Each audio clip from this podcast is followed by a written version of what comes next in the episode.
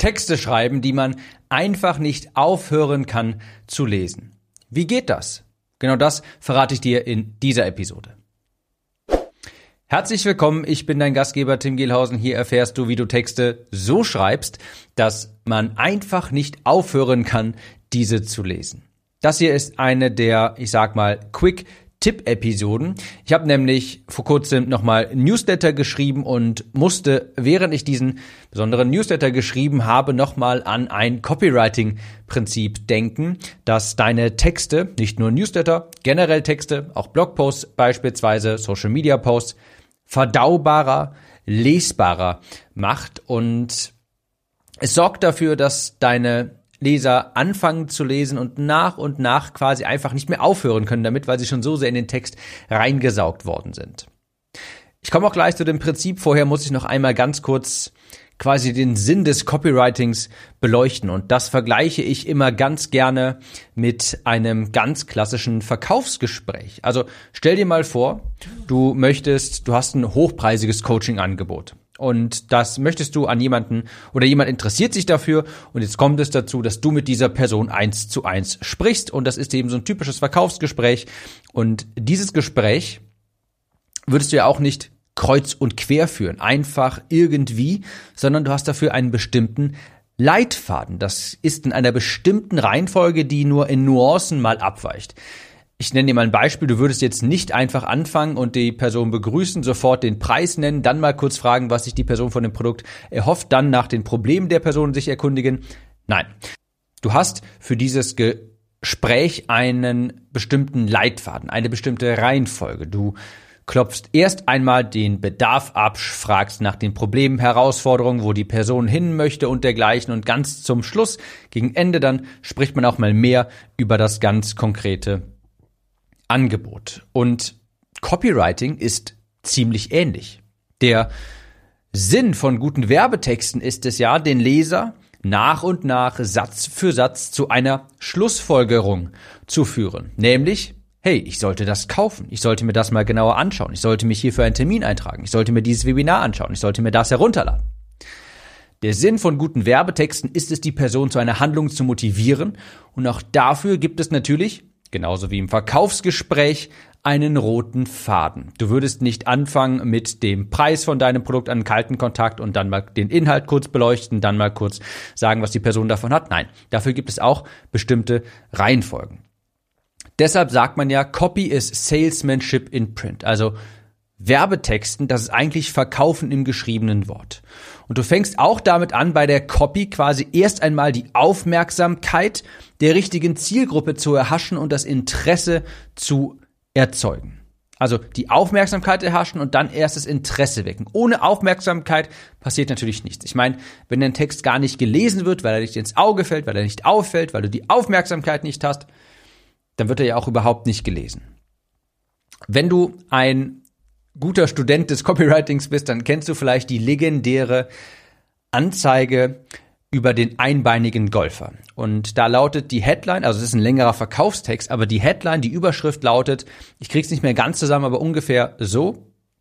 Einbeiniger Golfer verrät sein Geheimnis, wie er mit einer revolutionären Schlagtechnik alle Rekorde in seinem Club über Nacht geschlagen hat. Wie gesagt, die Copywriter unter uns, die schon etwas länger in dem Thema unterwegs sind, die kennen vielleicht sogar diese Anzeige des einbeinigen Golfers und ganz ehrlich, wie könntest du als Golfer da nicht weiterlesen? Wie könnte man, ich meine, selbst wenn man da extrem skeptisch ist, man muss einfach wissen, was hat es mit diesem einbeinigen Golfer eigentlich auf sich?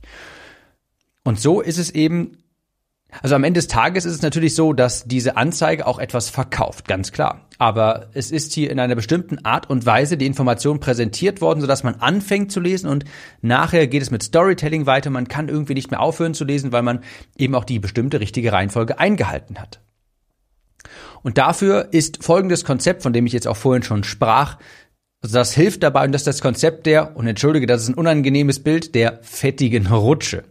Und zwar ist das damit, ist das quasi, ist das Bild gemeint, dass dein Leser quasi, wenn er deinen Text anfängt, sich in so eine Rutsche setzt und deine Aufgabe ist es, diese Rutsche nach und nach quasi mit Butter einzufetten. Und wie gesagt, das ist ein ganz seltsames Bild, aber so funktioniert das. dass dein Leser quasi anfängt zu rutschen und es ihm immer leichter gemacht wird, quasi weiter zu rutschen. Der flutscht da quasi einfach so durch. Das ist das Prinzip dahinter. Und das ist zwar keine schöne Metapher, trifft es aber ganz gut. Du eröffnest den Text, deine Texte mit ganz simplen Phrasen, die Interesse erstmal erzeugen. Erstes Interesse, nicht direkt über das Produkt sprechen, sondern erstes Interesse. Du sprichst etwas an, was die Person interessiert, was sie aktiviert, was sie emotional involviert auch. Und dann sorgst du durch, und da gebe ich, ich komme gleich nochmal drauf mit so Sätzen, die Überleitungen deutlich machen, fettest du diese Rutsche quasi ein, damit die Person immer weiter rutscht. Ich komme da auch gleich noch zu Beispielen. Vielleicht noch hier eine etwas schönere Metapher. Du kennst vielleicht diese, ich kenne nur den englischen Begriff Bucket Brigade.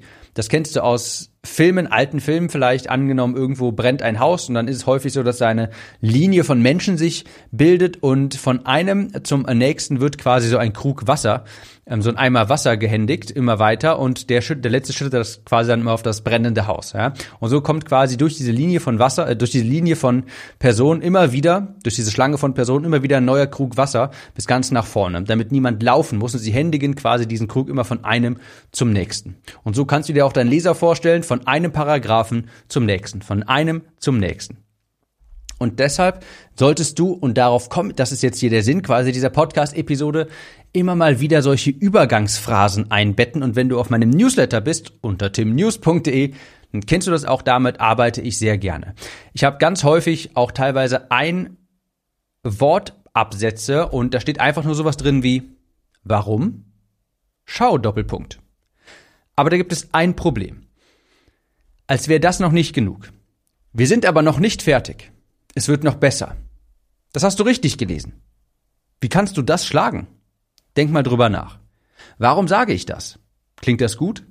Und nun? Das denkst du vermutlich auch gerade, oder? Also, was ist denn das Problem? Wie ist das bei dir? Immer noch nicht überzeugt? Und diese Phrasen, Phrasen dieser Natur, die sorgen dafür, dass der Leser quasi von einem Absatz zum nächsten getragen wird, weil man einfach in diesem Text so gemütlich leicht weitergetragen wird. Und das ganz Besondere daran ist auch, dass er erzeugt so ein, so ein Dialoggefühl. Wenn ich solche Phrasen verwende, das liest sich viel eher wie ein Dialog zwischen dir und mir. Und richtig gute Texte, die sind eigentlich nur, kannst du dir vorstellen, wie so ein Gespräch zwischen zwei Personen. Wenn du mal einen Text ver oder mal zwei Texte vergleichst, nehmen wir mal so einen ganz roboter, stereotypisch, mechanisch, SEO-optimierten Text.